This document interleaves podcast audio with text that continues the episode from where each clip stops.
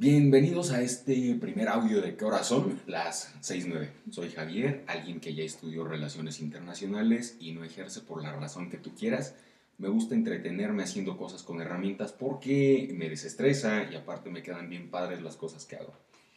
¿Cómo surge la idea de empezar a grabar? Nace después de una plática que tuvimos Diana y yo hace unas semanas sobre cómo nos había ido en asuntos amorosos a ella y a mí.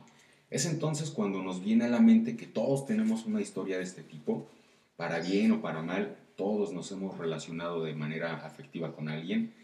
Yo no sé cuál es el cuento que tenga cada quien en la cabeza, pero a algunos les ha ido muy bien y ahora están casados y posiblemente muy felices, a otros no tanto y es interesante saber cuál es el motivo por el que tronaron.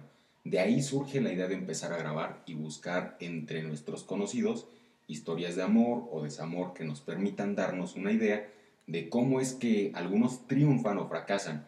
Querías más, también hablamos sobre una de las actividades más adictivas del ser humano, que es el sexo, y de qué forma nos relacionamos en este mundo tan rico. Pausa chiquita, si nuestro audio no es tan bueno es porque ni somos profesionales ni tenemos el equipo, estamos grabando como podemos, con lo que tenemos, en donde estamos. Acabamos con la pausa chiquita.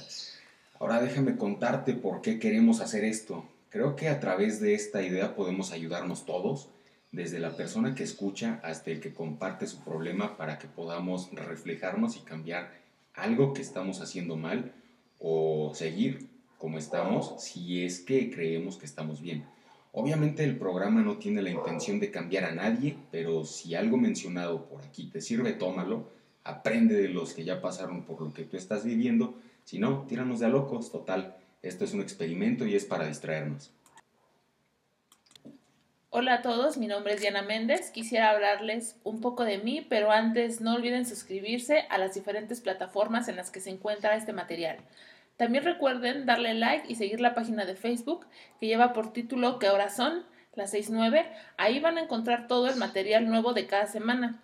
Ahora sí, les comparto que soy estudiante de posgrado en biología experimental, me dedico a la investigación en neurociencias en la UAM, pero también me he dedicado a hacer otras cosas en este periodo de encierro, como salir a caminar, ver películas, hacer ejercicio. Esta situación de la pandemia que ha arrasado con la vida como la conocíamos ha hecho que cambiemos mucho la forma de convivir entre sí y de cómo nos conocíamos. Javier ya les comentó esencialmente de qué es de lo que se hablará en los programas y eso es lo que queremos transmitir de alguna manera y que ustedes puedan verse reflejados y sentirse identificados con las historias que se comentarán en cada programa. También invitarlos a que si en algún momento quisieran compartir sus historias a través de este medio serán bien recibidos y escuchados. Por mi parte sería todo. Gracias por escucharnos. Si pueden, nos ayudaría mucho que compartieran este enlace con sus conocidos para que pudiéramos llegar a más personas.